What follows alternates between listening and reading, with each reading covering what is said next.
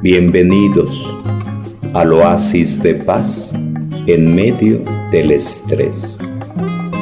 Conocer un poco más de muchos de los personajes que fueron configurando la historia de Israel, la historia de la salvación. Nos ponemos en manos de Dios para abrir un nuevo capítulo, nada más ni nada menos que el Nuevo Testamento.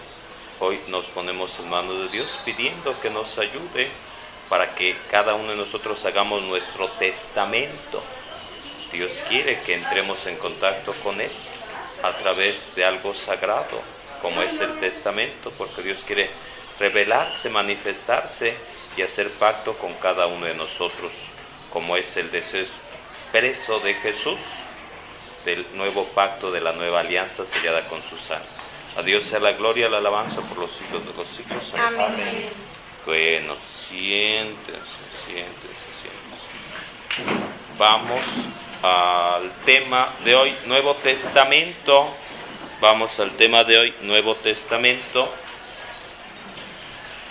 Y luego ya más al ratito haremos por ahí, haremos por ahí otra, otra cosita de un repaso del Antiguo Testamento en cuanto a los personajes, pero vamos al Antiguo Testamento vamos al Nuevo Testamento, perdón, el recordar que cuando íbamos iniciando el curso de Biblia, decíamos que había dos testamentos, Antiguo y Nuevo Testamento. Antiguo y Nuevo Testamento. Hoy estamos aquí en la parroquia de Alpuyeca, el lunes 16 de febrero del 2009. Estamos dentro del curso de Biblia, dentro del curso de Biblia que está impartiendo a un grupo de laicos en nuestra comunidad. Y llegará este mensaje a muchas parroquias, a muchas personas, a muchos lugares, llegará a Estados Unidos y Europa y muchos lugares a través de Internet. Así que les mandamos saludos a todos los que nos están escuchando. El punto es el siguiente, anotan en su cuadernito testamento. Anotan, bienvenidos, bienvenidos, anotan en su cuadernito testamento. Testamento. Y vamos a investigar qué cosa es eso de testamento. Vamos a meternos en testamento y Luego vamos a hacer nuestro testamento para meternos al testamento, del, al Nuevo Testamento. Entonces, ¿qué es, un, ¿qué es testamento? A ver, alguien, ya por aquí alguien decía, ¿qué es testamento? Dejar algo escrito. Dejar algo escrito, sí, Ángel. Una herencia. Una herencia. A ver, alguien más, ¿qué cosa será eso de testamento? Un pacto. Un pacto, ok. Pasarle los derechos a otra persona. pasarle los derechos a otra persona. Eh, la canción es la siguiente, levanten la mano los que han recibido una herencia. ¿Ok? ¿También? ¿Dos? ¿Tres? ¿O cuatro? Ok. Eh, ¿Quién les dejó la herencia? Mi papá. ¿Se puede saber qué te dejó? Un pedazo de terreno con una casa. Ok. Igualmente mi papá y bueno, me parte de terreno. Eh, sí, y hay un documento que avala que, que ustedes son los dueños. Perfecto, allá. Este terreno. Un terreno y el- lo dio quién? Mi papá. El papá y un documento que... A ver, por acá. Este, una versión del terreno urbano, o sea, para construir. Una fracción y hay un documento. Ok, bueno, vamos a hacer lo siguiente. Eh, vamos a hacer lo siguiente. Levanten la mano los que tengan hijos. Ok, bueno. El punto, aunque no tengan hijos, punto, no importa, ahorita nada más es un, una herencia. y entonces sería, yo soy dueño de algo, tú eres dueño de algo. Decían un terreno, una casa, la licuadora, la estufa, lo que sea. La canción es ¿A quién le vas a heredar? Entonces cada uno en, en unos dos, tres minutos haces tu herencia. ¿A quién le heredas lo que tienes? Si tienes una casa, si tienes un coche, si tienes un marranito, si tienes... Porque cuando se mueran no se van a llevar nada. No se van a llevar nada, garantizado. Ni las chanclas que traen puestas. Entonces no nos vamos a llevar nada. Los zapatos que tanto te gustan, las zapatillas que tanto aprecias, que guardas con mucho, que sacas nada más para dominguear, nada te vas a llevar. Entonces, ahorita mismo cada uno, cada uno. Entonces ponen su nombre, yo fulanito de tal, en pleno uso de mis facultades. Sí, sí, sí, sí, es para hoy.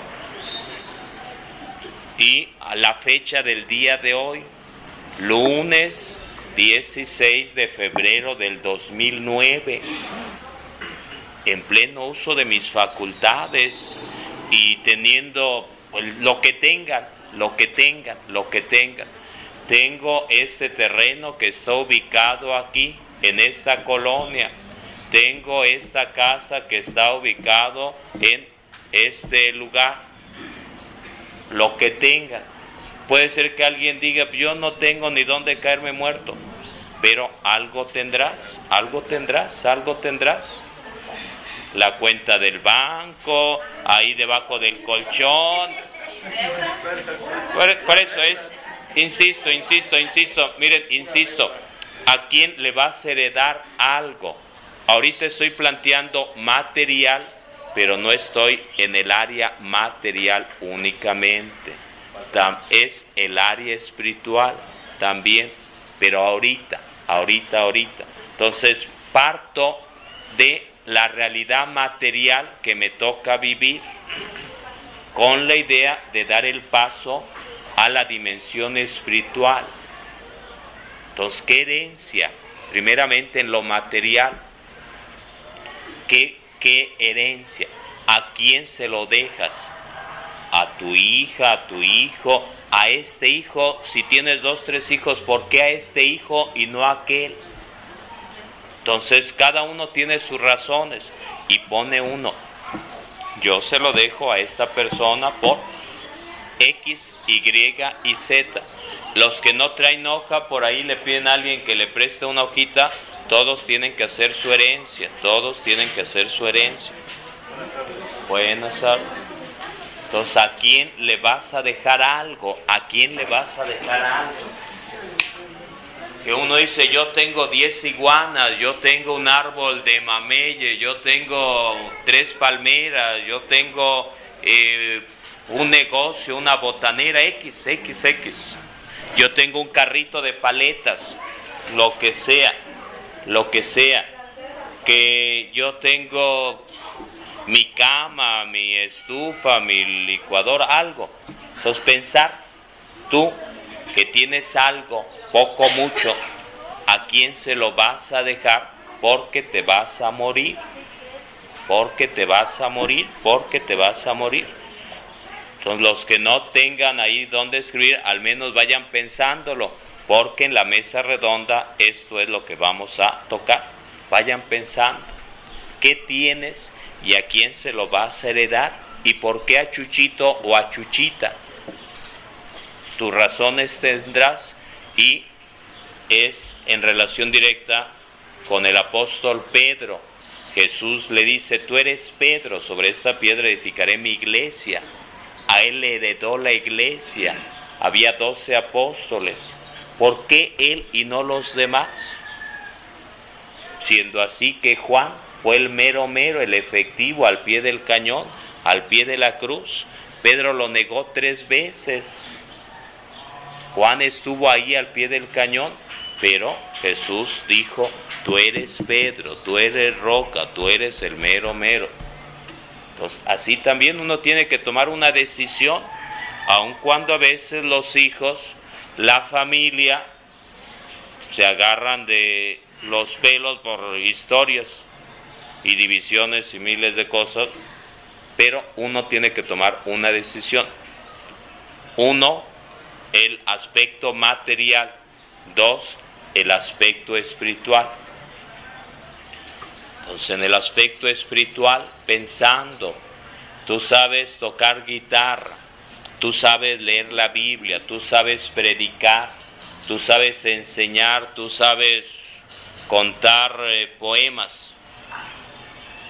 X dimensión, la, la dimensión espiritual, distintos aspectos. ¿A quién le vas a heredar? El profeta Elías le heredó al profeta Eliseo. Moisés le heredó a Josué. Ahí está la dimensión espiritual. ¿A quién le vas a heredar? Cuando tú te mueras, cuando estires la pata, cuando los gusanos, gusanos te coman, ¿a quién le vas a heredar tu talento, ese guiso sabroso que tú realizas? No te mueras con el secreto, compártelo, herédalo. De eso se trata, de eso se trata. Entonces, testamento, testamento. No es nada más lo material, no, no, sino también lo espiritual. Dice Pablo apóstol, ¿qué tienes que no haya recibido? ¿Qué tienes que no haya recibido? Entonces, dos dimensiones, dimensión material y dimensión espiritual del testamento. Entonces, dimensión material, una casa, un terreno, un marranito, un helicóptero, un yate,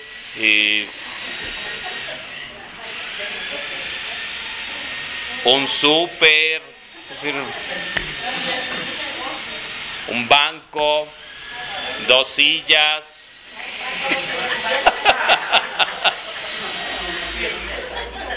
En el aspecto espiritual, en el aspecto espiritual. Por eso. Entonces remarquen, remarquen dimensión material y dimensión espiritual. Entonces, una parte sería lo material. ¿Qué tienes en lo material? Por eso decía, posesiones. Así como alguien dijo, mi papá me heredó este terreno, esta casa. Es la línea material, el área material. Pero en lo espiritual es lo que tú sabes, tus cualidades, tus valores, eh, lo que tú sabes hacer muy bien, ¿a quién se lo vas a heredar? Y por eso decía, Elías le hereda a Eliseo el don de profetismo.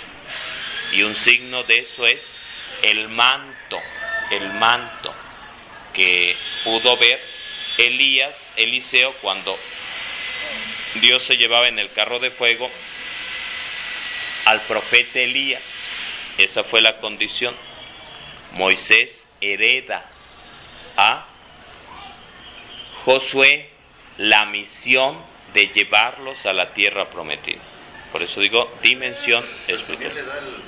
Por eso da el bastón, la vara de mando. Pero levante la mano los que ya escribieron por ahí en el área material. Perfecto.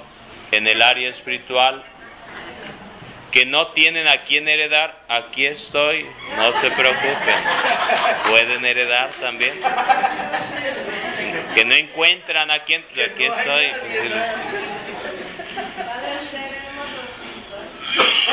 Es lo que estoy haciendo desde hace un buen, desde hace un buen, desde hace un buen.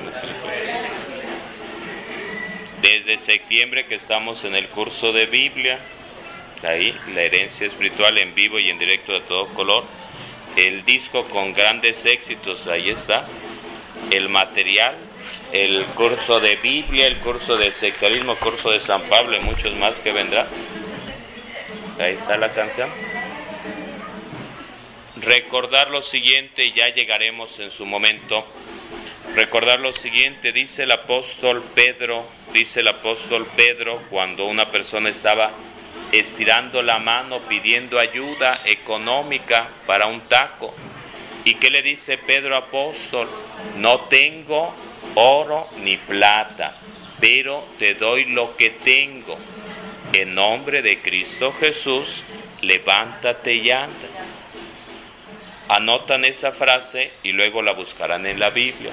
No tengo oro ni plata, no tengo oro ni plata. El apóstol Pedro, a quien Jesús elige, a quien Jesús le dice, tú eres Pedro, a quien le hereda las llaves del reino, es quien dice, no tengo oro ni plata, pero te doy lo que tengo, levantándolo, diciéndole, en nombre de Cristo Jesús, levántate y anda. ¿Qué le dio lo que tenía y qué tenía a Jesús? Ahí está la canción. ¿Qué es lo que tienes? Dice el texto sagrado, nadie da lo que no tiene. Dice Jesús, nadie da lo que no tiene. Si no tengo fe, ¿qué les voy a dar? Si no tengo amor, dice Pablo apóstol, pues seré como la campana que suena y pero nada más o el tambor que está tocando allá en la esquina aquella, pero nada más. Y por eso dice, si no tengo amor, pues nada soy. Bueno, vamos a cerrar este capítulo aun cuando en la mesa redonda lo compartan, ¿de acuerdo? Para ir cerrando una parte de, del tema, aunque seguimos dentro del tema. El, y vamos a testamento, vamos a testamento, siguiendo en esta misma línea. El, este fin de semana eh, vinieron mis papás, estuve por ahí con ellos, mis papás, mis, por ahí algunos hermanos, hermanas, cuñados y demás. Y con mis papás estábamos hablando del testamento porque han dado algo enfermo a mi papá y entonces pues, era necesario tocar el punto, no con ellos diciendo ya hace el testamento y ya se muere. Pues no, no. A veces hay personas que dicen no traigas al sacerdote y está enferma la persona, ¿qué acaso quieres que me muera? Entonces a veces desgraciadamente asociamos la visita del sacerdote como la visita de la muerte segura. Antes se llamaba extrema unción y se cambió a unción de los enfermos. ¿Por qué? Extrema unción. Lo dejaban al último cuando ya estaba de un hilito uno, cuando estaba ya casi tieso uno, y por ello hasta el último lo dejaban, por eso el nombre de extrema unción, ya lo último, y se cambió a unción de los enfermos para indicar que no es nada más enfermedad física, sino también enfermedad del alma, el cansancio, el estrés. Entonces es necesario esa ayuda espiritual, esa ayuda espiritual. Entonces se estaba planteando, somos siete hermanos, y entonces decían, pues, como que mi papá no quería tocar el tema de, de, eso, porque pues, nadie sabe cómo hacerlo y historias por el estilo, pero es necesario, urgente hacerlo. ¿Por qué? Porque ha habido muchos casos aquí en China que se muere el papá y después problemas con la ley, con la justicia, porque muere intestado y a veces son, son rollos interminables. Un hermano que estaba ahí decía también, pues yo les decía a cada uno de los que estaban ahí, eh, pues hacer su herencia, hacer su herencia, hacer su herencia. ¿Por qué? Porque uno se va a morir, uno se va a morir. Y yo le decía lo siguiente, estuve en Tejalpa, eh, le echamos los kilos, con la ayuda de Dios se hicieron por ahí algunas mejoras en la parroquia, se puso el piso, se pintó, se puso la barda y varias cositas y las capillas, pero uno, dice el obispo, te mandamos a Alpuyeca y estamos aquí levantando, ya hicimos ya se hicieron algunos dos salones, se hizo allá en la capilla abierta y vamos de paso. Y yo comentaba ahí con mi familia, uno no tiene esposa, uno no tiene hijos, pero normalmente cuando uno tiene una familia, le hereda a la familia, a la esposa o los hijos.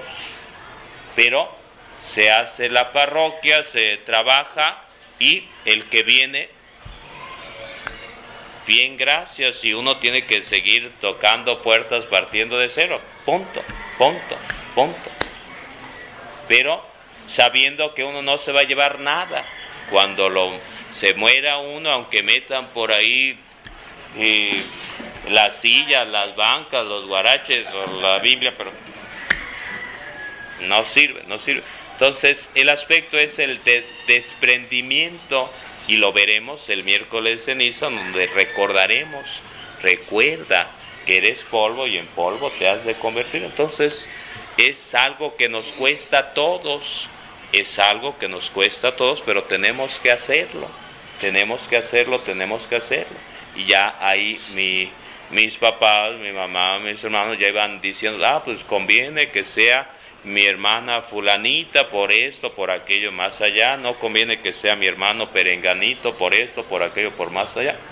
Entonces cada quien tiene sus razones, cada quien tiene sus razones y uno considera que tiene que ser así o tiene que ser de otra manera, pero son cosas que tiene uno que hacer por el bien de todos. Mi hermano decía, uno de mis hermanos decía, pues yo tengo por ahí un departamento, pero pues ya los que vivan, que se encarguen de...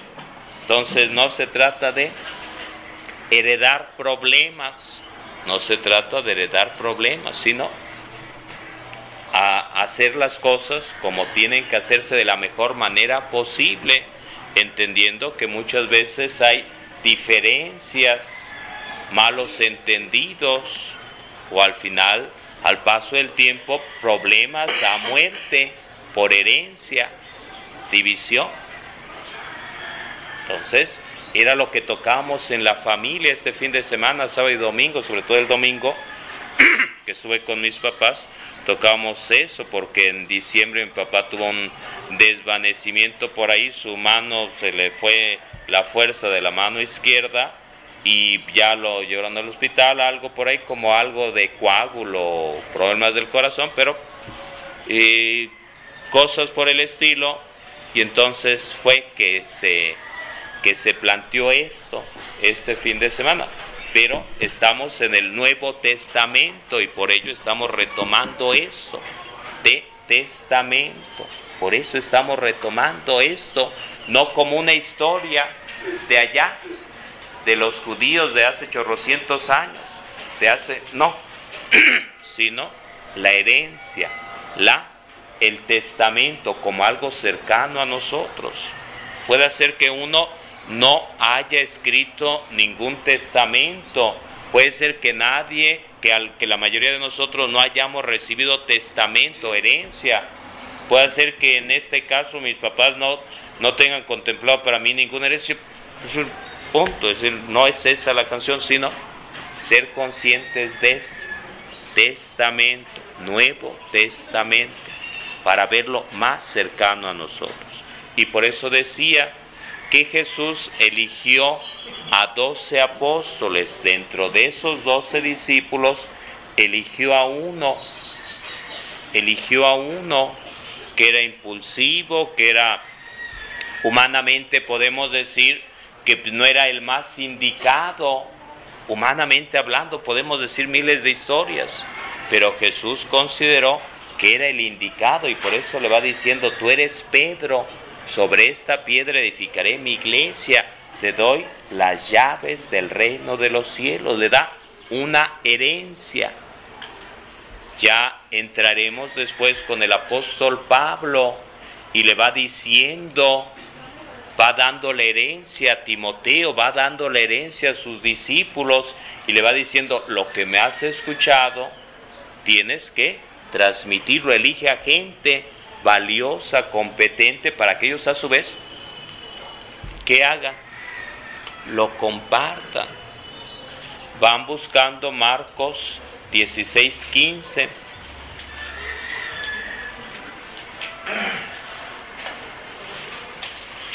¿Qué dice Marcos 16:15? ¿Lo tienen en su gafé?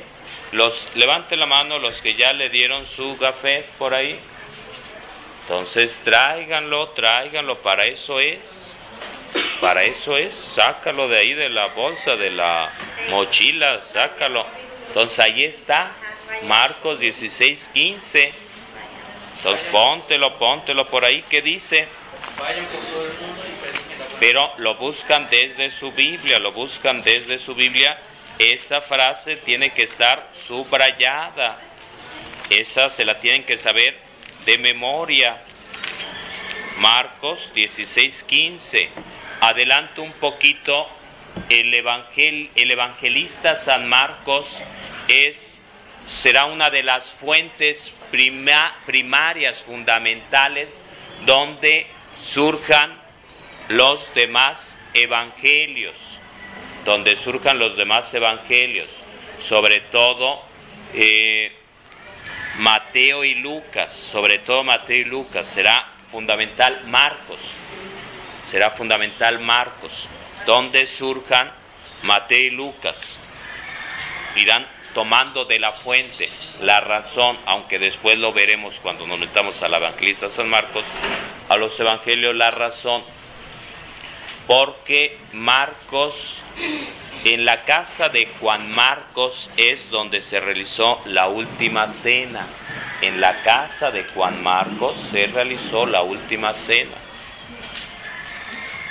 En la casa de Juan Marcos se realizó la última cena. En la casa de Juan Marcos, segundo piso, que después se llamó cenáculo porque fue la última cena, ahí estuvo María, estuvieron los apóstoles, ahí eh, se apareció Jesús resucitado y ahí vino el Espíritu Santo en el cenáculo, en la casa de los papás de la familia de Juan Marcos. Marcos estuvo acompañando al apóstol Pablo en sus viajes misioneros. ¿Hubo alguna diferencia por carácter, temperamento de cada uno de ellos? Porque eh, Pablo era un todoterreno. Estoy adelantando un poquito cosas que veremos, pero viene al caso. Y Juan Marco pues era más eh, hijo de familia, con más comodidades y todo lo demás, mientras que Pablo apóstol era un 4x4, un todoterreno. Por ejemplo, el padre René, que en paz descanse, era un 4x4, un todoterreno, era incansable, las pilas no se le acababan nunca. Entonces una ocasión tuve oportunidad de estar de vacaciones con algunos compañeros, fuimos a, Acapulco y mientras yo estaba durmiendo ahí a pierna suelta, ahí soleándome un poco, él estaba, él estaba por ahí eh, nadando, ya después de varias nadadas ahí en el mar, pues ya me metí un rato y él se iba a caminar varios kilómetros y así, como si nada. Entonces, así era el apóstol Pablo, todo terreno.